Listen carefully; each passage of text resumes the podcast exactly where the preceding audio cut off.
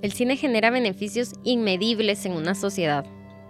Nos permite conocer otras realidades, nos invita a reflexionar, nos conmueve y además es generador de muchos empleos. El cine de Guatemala ha alcanzado todo esto, logrando una calidad profesional con la capacidad de competir a alto nivel, volteando la mirada internacional hacia nosotros.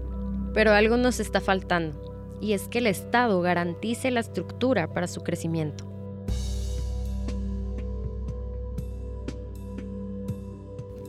Hola Gustavo, qué alegre tenerte en el Rebalse Podcast. Nos alegra un montón que hayas aceptado la invitación y sobre todo porque vamos a tener una conversación muy chilera que nos va a aportar un montón a entender el panorama de cómo funciona el cine en Guatemala. Entonces, bienvenido a este espacio y me gustaría que te puedas presentar, que te conozcan, que puedas decirnos qué haces.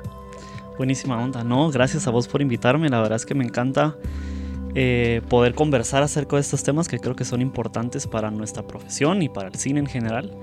Y bueno, yo soy Gustavo Mateo, yo soy productor de cine.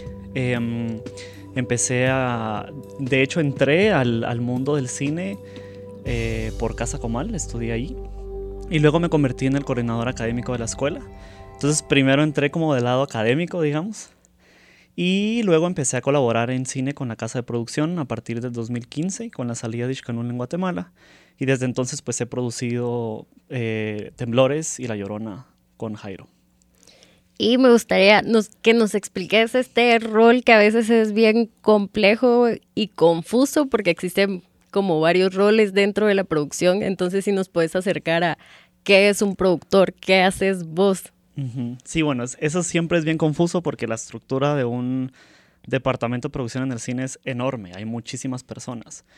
Pero básicamente el productor es el que se encarga de hacer realidad la idea del director. Entonces el director es el que tiene como una, una idea artística, porque creo que lo que pasa siempre es que se confunde quién es el director y quién es el productor y qué hacen ambos, ¿verdad? Entonces realmente el director es el que tiene la película en su cabeza, el que sabe qué quiere hacer, cómo lo quiere hacer, qué estética usar, qué locaciones usar. Y el productor es el que básicamente se encarga de hacer que todo eso exista. Entonces es desde la planificación, la logística, el presupuesto, el financiamiento. Es como toda la, estructura que se tiene que montar para que pueda vivir una película. Entonces la producción y el productor es el encargado de, tener las, los recursos y tener las herramientas para que el director pueda hacer la película, ¿verdad? Sí, pues todo el proceso de ejecución. Ejecución, los tiempos, a quiénes vamos a contratar, cuántas personas podemos tener. Eh, sí, es básicamente el ir evidenciando que, o identificando más bien las necesidades que tiene cada proyecto y el conseguirlas de cualquier forma, ¿verdad? Y me gustaría preguntarte, o sea, teniendo vos este rol de productor en tres pelis tan grandes, al menos en Guate, son como súper grandes, súper importantes. ¿Qué, ¿Qué rol tiene hacer cine en un país como este? ¿Cuál es la función del cine en una sociedad? Pues creo que eh, a bien o a mal, como latinoamericanos y como para, como para países que no tenemos mucho cine, el hacer arte en general y el hacer cine nos, nos, nos acompaña a una responsabilidad enorme, porque somos un país que, tenemos una historia de cine bastante pequeña en comparación como todos los demás países latinoamericanos que están como en pico en la industria. Entonces, todo lo que hacemos tiene que venir acompañado de una responsabilidad bien grande, porque, porque al final eh, el cine funge como el reflejo de esa sociedad que además las películas lo traspasan a uno, traspasan al autor y siguen viviendo muchos años después. Entonces la responsabilidad de ser hasta documentos históricos es bien grande y más para países en donde los sistemas de justicia son bastante débiles, en donde, en donde la, la violencia es enorme, en donde los espacios en donde deberían articularse las problemáticas de la sociedad no suceden, em, el cine viene a a brindar ese espacio, ¿verdad? Entonces yo creo que sirve como, como vehículo, vehículo como para evidenciar ciertas problemáticas que la sociedad tiene, para poder conversar alrededor de esas problemáticas. Y yo creo que lo más importante de eso es que, digamos que la documentación existe, las estadísticas existen, pero lo que hace el cine y, el, y la magia del cine es muy potente porque ya no es leer como por ejemplo eh, en Guatemala tantas niñas eh, eh, viven con embarazos antes de los 15 años, ¿verdad? No, no, no son las estadísticas duras, sino que en el cine a través de un personaje lo puedes vivenciar. Entonces te acerca al ser humano, te acerca a nuestras vivencias. Entonces, por ejemplo, Ishkanul, Ishkanul que fue la, la primera película de Jairo, que hablaba acerca de los matrimonios arreglados, del embarazo en adolescentes.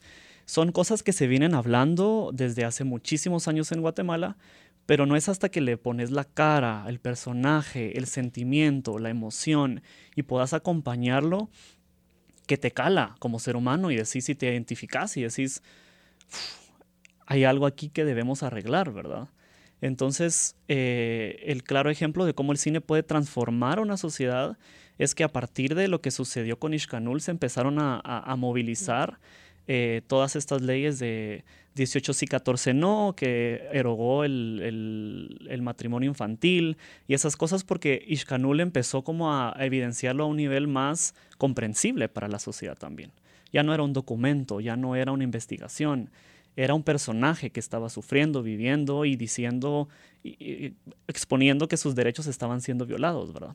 Entonces yo creo que, que, desde ese punto de vista el cine es muy poderoso, tiene, tiene una magia porque, porque no estamos hablando de cosas técnicas, estamos hablando en el lenguaje más puro, que es el de las emociones, que es el que se comprende fácilmente y es el que también trasciende fronteras, ¿verdad? Porque no, no estamos hablando nada, o sea, las emociones, la maternidad, el amor, la, adolescencia, son cosas que, se viven de diferentes formas en el mundo, pero que al final la emoción es la misma.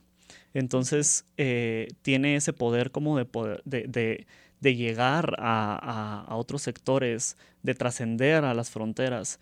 Y eso yo creo que sirve para visibilizar qué está sucediendo y hacer que la gente voltee a ver, ¿verdad?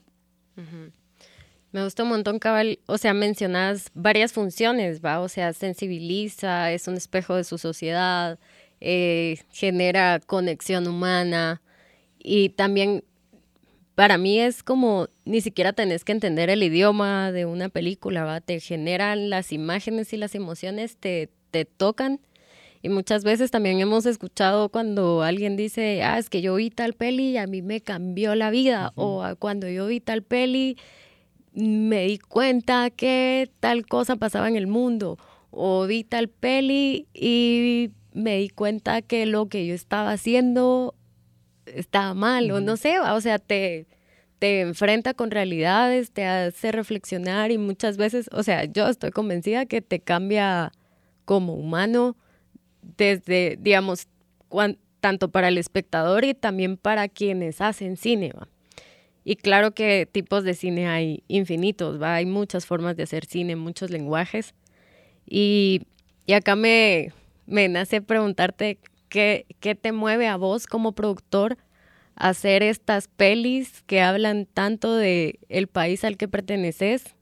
Digamos, ¿cuál es para vos ese impulso que te dice, sí, yo tengo que hacer esta peli porque va a generar cosas en mi sociedad?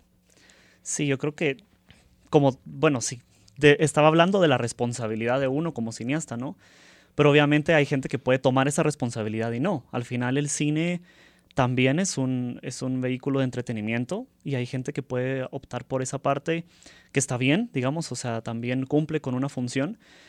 Pero desde mi perspectiva y desde la perspectiva incluso de la misma casa de producción, fue hacer cine que pudiera impactar a la sociedad. Porque mm, siempre, siempre hay como una... Siempre que ves las noticias y ves las cosas que están sucediendo y ves las problemáticas del país y no ves una vía dentro de, la institucional en donde esto vaya a cambiar, eh, te lleva a tomar la, la, Si los sistemas de justicia no están funcionando, pues entonces, ¿por qué no podemos crear desde, desde nuestra trinchera, que es el arte, el vehiculizar esas, esas propuestas, ¿no? Entonces al final el cine no soluciona, el cine no, no, no es que te diga esta, eh, no, hace que, se, que se mueva la, institucionalidad que está como mal, sino que hace que la gente despierte, que eso es lo importante. Eh, el despertar de la conciencia colectiva ante las problemáticas que te aquejan, ante verte reflejado en una pantalla como guatemalteco y decir, esta es la realidad de mi país, ¿verdad? Y, al final también tenemos que entender que la gente que tenemos acceso al cine somos la gente que tenemos un privilegio en el país. O sea, menos del 6% de la población en Guatemala tiene acceso a ver una película. Entonces, también es, es hablarle a ese 6% que tiene el privilegio de sentarse en una sala y, ver una película, ¿no? Entonces, desde mi perspectiva personal, no puedo, no puedo verme haciendo cine de otra forma, porque, porque mi país... Eh, me, me, dicta una responsabilidad que tenemos que, cumplir. Y si tenemos esa herramienta y si tenemos ese poder eh, para vehiculizarla, lo, lo, seguiré haciendo siempre. Y yo creo que, que ahora lo que ha sucedido, como el fenómeno que ha tenido la casa de producción con, esta, con este tríptico, que, que tuvo una exposición internacional bastante grande, como que lo, lo reafirma más, ¿verdad? Es como ya tenemos las ventanas de exposición. El mundo ya sabe que estamos haciendo cine, el mundo ya sabe que estamos haciendo cine de calidad. Entonces lo que tenemos que decir se torna un poco más importante, ¿no? Porque, porque tenemos esa, e, esa necesidad de, de, expresarnos y de, y de, hablar de las cosas que, que por otra forma no se harían. Entonces creo que ese, ese es un privilegio muy, muy lindo y que la casa de producción siempre dijo cuando se fundó, cuando Jairo vino a Guate y dijo queremos queremos hacer esta casa productora, hacer cine que, defendiera los derechos humanos, que, que, mm, hablara de esas cosas que le cuesta a la sociedad hablar y las películas sirven como de, ese, de abrir ese diálogo, ¿no? Sí, como, bueno, que nos cuesta hablar a todos, ¿va? O sea, a veces las queremos hablar y no, no encontramos los canales y a veces al, ver una peli es como, como que se abre una ventanita y, fíjate que yo vi una peli y, empieza a generar diálogo, conversación, reflexión. Y ahora que hablas de, de, todo lo que genera el cine y sobre todo lo que está generando ahora en Guate, que logra un nivel técnico alto, que ya supera como este, este espacio de exploración que también es valiosísimo, que hace que ahora el cine en Guate se haga de la forma que se puede hacer por el camino no, que también muchos empezaron a recorrer antes, ¿verdad? Y que, que todos fuimos aprendiendo y que ahora logramos a llegar a estas formas, a estas plataformas. ¿Qué, qué, ¿A qué otros sectores beneficia el, cine? Pues yo siempre digo que en el cine hay un espacio para todo mundo. O sea, y, y cada vez en mi profesión me doy cuenta de, de cómo articula un montón de otros sectores. Entonces yo siempre hago el ejercicio cuando estoy hablando con alguien que dice, ay, haces cine, qué bonito, qué chilero, qué diferente, no sé qué. Les digo como, pero vos qué haces? Y me dicen su profesión o me dicen de dónde venir. Y yo le digo, en el cine hay un espacio para vos. O sea, hay un, hay una, hay un rol en donde vos podrías trabajar en cine. Y eso es porque el cine necesita, y es una, es una industria que, que al final detrás de la pantalla hay miles de personas detrás que, estuvieron trabajando por eso. Entonces, desde, desde la parte administrativa, que es la que más escondida está, tenés a abogados, a contadores, a asesores legales, a administradores, a gerentes. O sea, un montón de gente que tiene que aportar en las cosas que son menos creativas, que la gente menos ve, porque no son los que se están representadas en la pantalla. Y luego tenés a todos los grandes prestadores de servicios que sin ellos no se puede hacer una película, ¿verdad?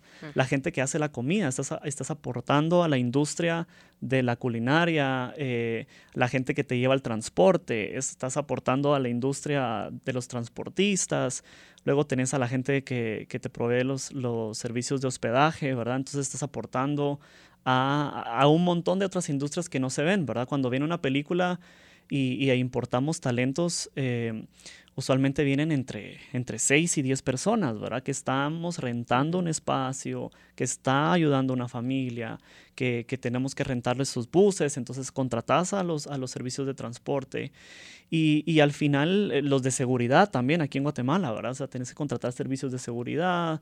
Entonces, cuando te das cuenta, el cine hay cabida para todos. E incluso si luego empezás a desglosar los departamentos, ¿no? Porque a veces el departamento de arte es, es, una cosa enorme en un montón de gente y ahí hay diseñadores gráficos, hay costureras, hay eh, diseñadores de, modas, hay un montón de gente que, en el cine hay una cabida para ellos, ¿no? Entonces, carpintería, carpintería herrería. Eh, materias primas que se compran. Exacto. Entonces, cada escena que ves en la pantalla al final conllevó un gran trabajo, Y este gran trabajo está eh, aportando a la economía nacional, ¿verdad? Entonces cada vez que hay una película que se viene a hacer a Guatemala o que se está haciendo desde Guatemala, estamos hablando que, que fácilmente, por lo menos desde mi experiencia con Temblores, con La Llorona, eh, le has dado trabajo a más de mil personas en cada proyecto. Eso sin contar cuando tenés días en los que, en los que estás trabajando con actores de apoyo, que a veces llegan a hacer escenas de 400 o 500 personas, son 400 o 500 personas que están recibiendo un salario del sector cinematográfico también. Entonces, eh, es, es, enorme lo que moviliza el cine, no solo al nivel de la exposición, sino que al nivel de la construcción de la, de la película. Em, así que sí, a veces hay cosas súper raras, como que de pronto, por ejemplo, en La Llorona, teníamos que conseguir cómo, cómo, cómo construir un, un, dispositivo para que la cámara pudiera grabar a María Mercedes debajo del agua. Y mm. entonces paramos metiéndonos con vidrieros que construían peceras y nos metimos al mundo de todos los que trabajan las peceras en Guatemala. Y al final estás movilizando como otros sectores que no pensaban que se iban a ver beneficiados por el cine, ¿verdad? Eh, teníamos una escena con un montón de ranas en La Llorona, por ejemplo. Entonces, hablarnos con la gente que cultiva ranas en Guatemala, ¿no? Entonces, así como hay otros sectores que se impactan con cosas tan particulares, ¿no? El cine y, que no llegas a verlo solo por haber visto la pantalla, ¿no? Claro. Y en Miscanú, La Llorona, Temblores, eh, hablando de locaciones, de, de a dónde van, ¿cómo funciona esto? ¿Se lleva la gente? Se trabaja con gente que está cercana a la locación? ¿Cómo es? Sí, eso es algo muy bonito. Por ejemplo, con Ishkanul, eh, que se trabajó en el patrocinio, eh, se llegó a, brindar un montón de espacios y, un montón de trabajo a esa misma comunidad, ¿verdad? Entonces, al final estás hablando que, que tenés que montar una estructura. Por ejemplo, en Ishkanul, que toda la locación fue ahí, eh, una estructura que tiene que vivir por dos meses, Tenés que movilizarlo con toda la comunidad, ¿no? Desde la alimentación, los transportes, los trabajos de carpintería, de albañinería y todo esto, ¿no? Y, por ejemplo, en La Llorona, que, la mayoría de la película se rodó en Guatemala, pero las escenas que, que, salimos a grabar fuera de la capital, también fue algo muy bonito, porque el río de La Llorona lo grabamos en Camotán y al final fueron dos días de, rodaje, pero esos dos días eh, teníamos escenas grandes, entonces movilizamos y dimos un montón de trabajo a esa misma comunidad que al final eh, nos dijeron, no, les tenemos una sorpresa de parte de la comunidad. Entonces nos, citaron en un hotel, en un hotel donde nos estábamos también quedando, ¿verdad? O sea, movilizaste los hoteles de la comunidad y todo esto. Y llegó el, el alcalde municipal a entregar un reconocimiento porque hayamos decidido visibilizar ese río que la gente no sabía que existía, que ellos habían hecho muchos esfuerzos en turismo de, tratar de evidenciar que ahí había un espacio así y que ahora iba a estar en una película, ¿no? Entonces que esto le iba a servir un montón a la comunidad. Eh, el, turicentro del local fue quien nos brindó la alimentación. Entonces al final también vas haciendo relaciones humanas, ¿no? Y, aliándote con un montón de gente que económicamente los beneficia enormemente.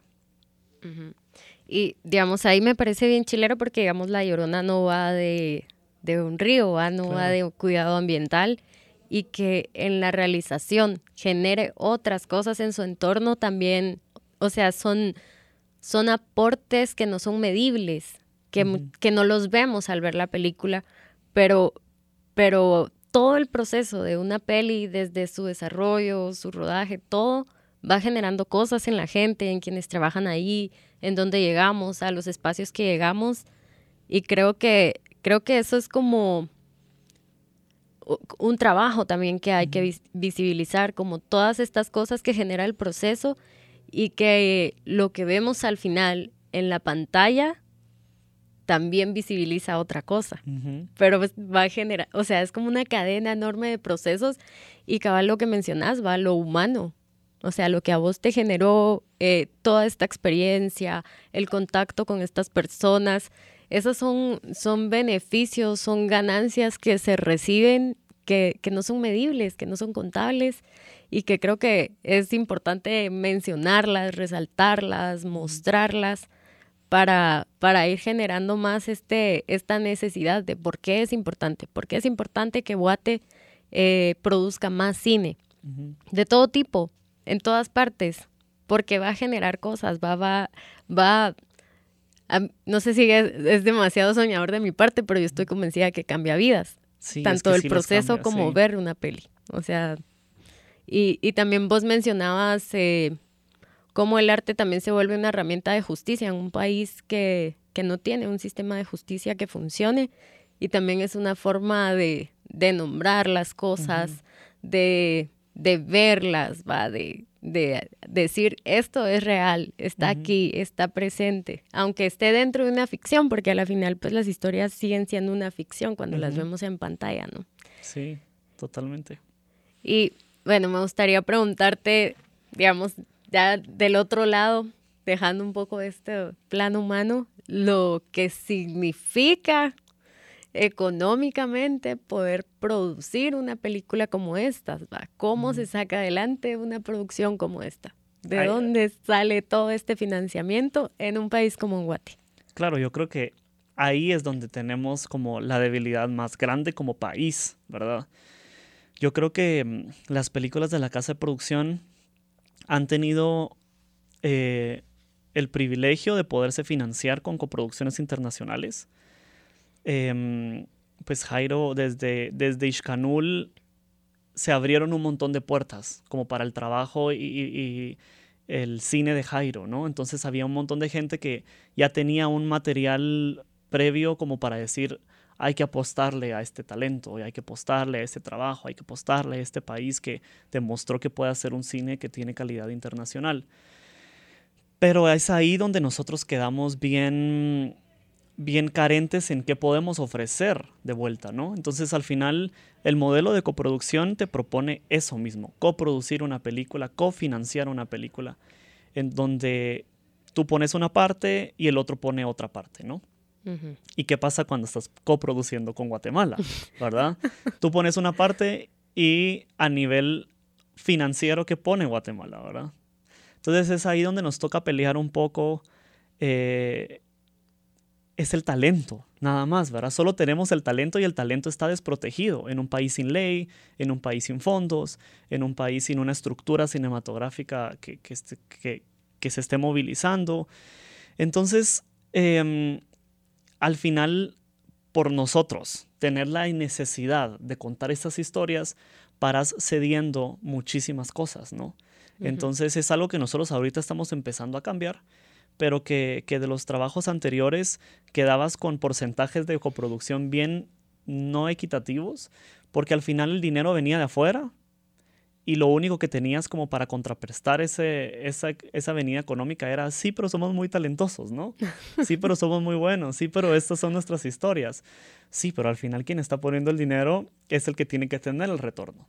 Entonces yo creo que pasamos por una fase en Guatemala de estar produciendo cine que no tuviera retorno a Guatemala. ¿verdad? Entonces, claro que hay una gran movilización económica que se hace al producir una película. Pero ¿qué pasa cuando ya salen las salas de cine? ¿Quién se queda con ese retorno de esas entradas? Entonces, al final, cuando Guatemala no tiene una ley, no tiene un fondo que pueda ah, volver equitativas esas coproducciones, automáticamente ese dinero se va a ir fuera del país, ¿verdad? No se va a quedar aquí. Y como no se va a quedar aquí, no va a generar industria, no va a generar que haya una casa productora que de la rentabilidad de su película anterior pueda decir voy a invertirlo en mi siguiente película. Entonces yo creo que es ahí donde tenemos que prestarle la, atención debida a toda la sistematización de la industria en Guatemala y la institucionalización de las leyes y todo, porque, porque es una problemática grande. Ya estamos, ya estamos sonando en el mundo, pero Guatemala no está viéndose beneficiado de eso realmente, ¿verdad? porque al final las coproducciones son así, quien pone la plata se queda con, la plata del final. Y, es por eso que nosotros con La Llorona quisimos cambiar ese sistema, ¿verdad? Temblores, eh, hasta ahora, pues Temblores fue la película más grande que ejecutamos.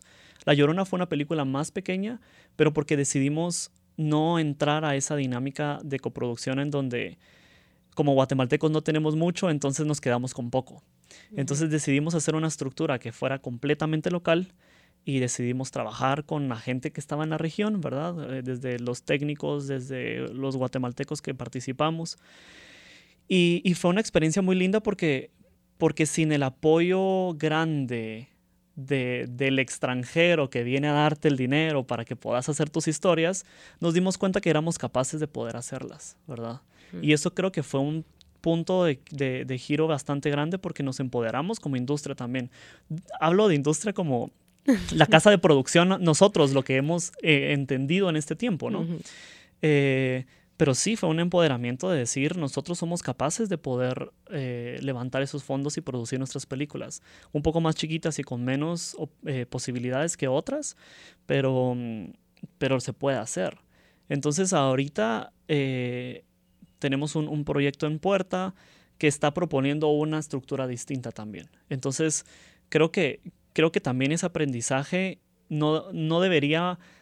No, no todos los cineastas lo deberían pasar eh, empíricamente, ¿no? Debería existir como ese, esa estructura ya sistematizada de la, de, la ley y, de la que exista un fondo que fomente el cine y todo esto, porque, porque es un camino largo y, de ahí se quedan un montón de talentos, ahora no todos tienen la oportunidad de seguir con esa, de tener la perseverancia y tener la posibilidad de decir, igual vamos avanzando, igual vamos avanzando y, no nos damos cuenta de la gran pérdida que podemos tener de un montón de talentos que por no tener esa estructura se quedan atrás. Sí, a la final se vuelve, o sea, hay que buscar la sostenibilidad, ¿va? O sea, sí nos queda el aprendizaje, la experiencia, pero, pero seguimos siendo personas, humanos, que necesitamos pagar cuentas, claro, pagar tu renta, tu alimentación, o sea, no puedes vivir del, de la ilusión y de la emoción todo el tiempo, ¿no? Claro. Sí, se vuelve, o sea, también reconocer que es una profesión, ¿verdad? Que, que necesita eh, tener las condiciones laborales y sociales y todo como cualquier empleado de cualquier sector, que también eso pues va a ser una lucha o ojalá que pronto lo sea, que es un camino a recorrer también. Y digamos, en Guate hay, hay un proceso en crecimiento y lo podemos ver de forma muy clara de cuando se hacían las pelis, eh, de, bueno, yo tengo tanto, vos tanto, y fulano tanto. Y aquel tiene una luz, y aquel tiene una cámara, y aquel tiene una... Y mi mamá nos hace los panes, y, y, ta, ta, ta, y préstame tu casa, y así se empieza a hacer, ¿no? Como, como muy, muy, pues muy colectivo, muy cooperativo, y empezaron a surgir, y, y las historias siempre están como muy claras, y faltaba como esto técnico para, para alcanzar un nivel. Y ahora vos mencionás, va todo este camino recorrido, nos hace alcanzar este nivel técnico y hace que, que todo mundo ya no se distraiga con las imperfecciones técnicas y pueda realmente profundizar en, en lo que se está diciendo, en el contenido. Y es un crecimiento hacia todas las direcciones, ¿verdad? Y los espacios de formación, ya existen más espacios de formación con mejor calidad, más fácil acceso, hay más productoras, hay más información, hay más acceso a... Va, todo fue creciendo y entonces parece que, que, logramos completar como patas de la mesa, pero nos falta una, siento yo, que es el país, el Estado. Seguimos sin tener este fondo, esta ley. Y entonces, si nos puedes contar cómo sería hacer una película con dos países que sí tienen una legislación y fondos nacionales. ¿Cómo, ¿Qué pasa cuando sí se tiene? Sí, yo creo que, a ver, realmente cuando uno va a un festival y propone un proyecto y etcétera, para ser muy honesto, no es muy atractivo coproducir con Guatemala. Y es por eso mismo, porque te preguntan, ok, ¿cuál es la ley y qué fondos puedes conseguir allá? Y siempre es como, podemos conseguir Ibermedia, ¿verdad? Que son los fondos iberoamericanos o son los fondos colectivos que no, que no, que no dependen del país. Entonces al final como sí, pero Ibermedia lo podemos conseguir todos, ¿no? Sí, pero esto lo podemos conseguir todos. Al final es como, ¿qué tengo yo que ofrecer a mis coproductores para que, para que resulte yo atractivo en, esta, en este esquema de coproducción y qué puedo yo tener para poder defender ese porcentaje de coproducción también. Entonces lo ideal sería tener una legislación que también te propone y te estructura cómo funciona el camino de una película en Guatemala, porque al final eso también es a la deriva. O sea, terminaste tu película y siempre es como, ¿y ahora qué? ¿Verdad? Me toca ir a tocarle la puerta, o sea, tengo que ir a tocar la puerta de las salas de cine, a decirles aquí traigo una película, quiero ponerla, y toca hacerlo uno como productor o, las personas como productoras, y no existe esa estructura que la ley te propone también como se protegen esos espacios del cine local dentro de los espacios de exhibición, esas cosas al final estamos bien desprotegidos. Entonces al final eh, lo ideal sería tener esa legislación que te propone esa estructura y también tener un fondo que, te puedas decir como, mira, yo de Guatemala puedo poner esto, yo con esto puedo pagar esto, ¿verdad? Entonces se han hecho esfuerzos, ¿verdad? Porque la, la unidad de cine desde que fue creada, pues se han empezado a movilizar que te doy transporte o te doy algunos boletos aéreos o te doy alimentación y esas cosas que ayudan un montón a realizarse, pero necesitamos cosas más concretas, ¿no? Necesitamos en un esquema de financiamiento poder decir yo puedo cubrir el 20%, el 30%, el 40% de, este de esta película, de este proyecto. Entonces, ese sería el, lo ideal, ¿no? Que podamos tener las herramientas para proteger lo que es nuestro, porque al final son nuestras historias, es cine guatemalteco. Eh, pero, pero claro, tenemos el talento, tenemos eh, los, los, espacios y las ventanas de exposición, pero no tenemos cómo protegerlo desde dentro de nuestra casa, pues. Claro, lo tenemos que ceder. Claro. Y, y lo que decías también es bien importante, porque al final se está también desmitificando la idea de que el cineasta hace cine porque le gusta hacer cine y porque que sí, nos encanta hacer cine, ¿sabes? Pero es una profesión, tal cual la que tiene el abogado, la que tiene el contador, la que tiene el, licenciado, el ingeniero, el arquitecto. Entonces, también, ¿por qué, por qué no nos ven como, como ese motor económico también? Porque están los datos, están el, el Producto Interno Bruto en Guatemala ha dicho cuánto el cine está aportando al país. Entonces, ¿por qué no darnos las mismas oportunidades que una profesión tradicional, no? Entonces también tenemos que legislar y también tenemos que tener ley. O sea, es muy, muy sencillo el verlo. Pero, pero yo creo que también está el llamado ante los que hacemos cine de hacernos ver, ¿verdad? Porque lo que no tiene voz, lo que no se escucha, no tiene derechos. Entonces yo creo que desde la colectividad, de nosotros como cineastas, que, ya existen estos colectivos que están haciendo este esfuerzo. Este es un ejemplo de ello, ¿no? Es, es poder eh, hacernos ver y hacernos valer y hacernos escuchar, porque, porque está ahí donde, donde tenemos que exigir también de nuestra parte, ¿no? Me parece bien chilero esto, porque, digamos, acá también nos hace vernos entre, entre artistas, entre realizadores y decir, bueno, este es un trabajo conjunto, colectivo, por un mismo fin, ¿no? Por, por tener todos mejores condiciones. Así vos haces tus pelis y yo hago pelis de otro tipo, pero a la final estamos hablando de condiciones dignas laborales para seguir produciendo y es para mí es también una invitación ¿va? De, de cómo nos organizamos, cómo nos vinculamos, cómo nos enlazamos y, unir también esa diversidad, va a dejar de ver como lo diferente como ajeno, sino como, ah, mira, todo, o sea, como que todos, todos hacemos parte en el cine, decías. Y entonces ahí vamos como involucrándonos entre productoras, entre estudiantes y profesionales, entre otros sectores eh, profesionales y comerciales. O sea, es, es ver qué podemos generar a partir de esto y también me viene el, pararnos y ver qué está pasando ahora. Estamos atravesando, atravesando una crisis mundial, económica, etcétera, etcétera. ¿Qué podemos hacer? ¿Qué podemos aportar cada uno desde, desde nuestro territorio de, trabajo y ver cómo, ah, bueno, podemos hacer esto y esto le va a generar más trabajo a mucha más gente y luego va a generar esto? Es como para mí se me viene la imagen de cuando tiras como una piedrita al agua y empieza como a generar ondas y se expande, se expande, se expande y a veces no, no llegas a ver hasta dónde llegó. para mí el cine es, esa imagen, va, que va, que cae, que va llegando y llegando y llegando y luego ya no sabes ni quién la vio, ni qué pensó, ni qué sintió, pero genera un montón de cosas, va. Claro, es que así es. Uno no llega a medir. Igual cuando te dicen y te quieren aportar a proyectos como, pero ¿cuántas personas crees que la van a ver? ¿Cuántas? El cine sobrepasa. Es esa misma, es esa misma onda que llega un montón de gente que hasta la vio en YouTube o en Facebook pirateada, qué sé yo, que no está bien, pero que la vio y que algo generó en esa persona. Entonces no, no hay una forma de medirlo. Y, y es eso, es eso que mencionabas, es esa cosa que llega hasta lo que ni siquiera pudiste medir. Claro. Bueno, gracias Gustavo por... A mí se me vienen más temas ahí ya cuando tocaste no está bien piratear las películas. Pero ese es otro tema que también vamos a tocar más adelante. que hay que hablarlo ahí. A veces todo el mundo piensa como, ay, buena onda, la estoy pasando para que más personas la miren, pero es cabal cuando hablamos de, de entonces no retorna, ¿va? Entonces es como, bueno, mucha ahorren ahí su, su, no sé, ¿cuánto, cuánto están costando las pelis de la quetzales.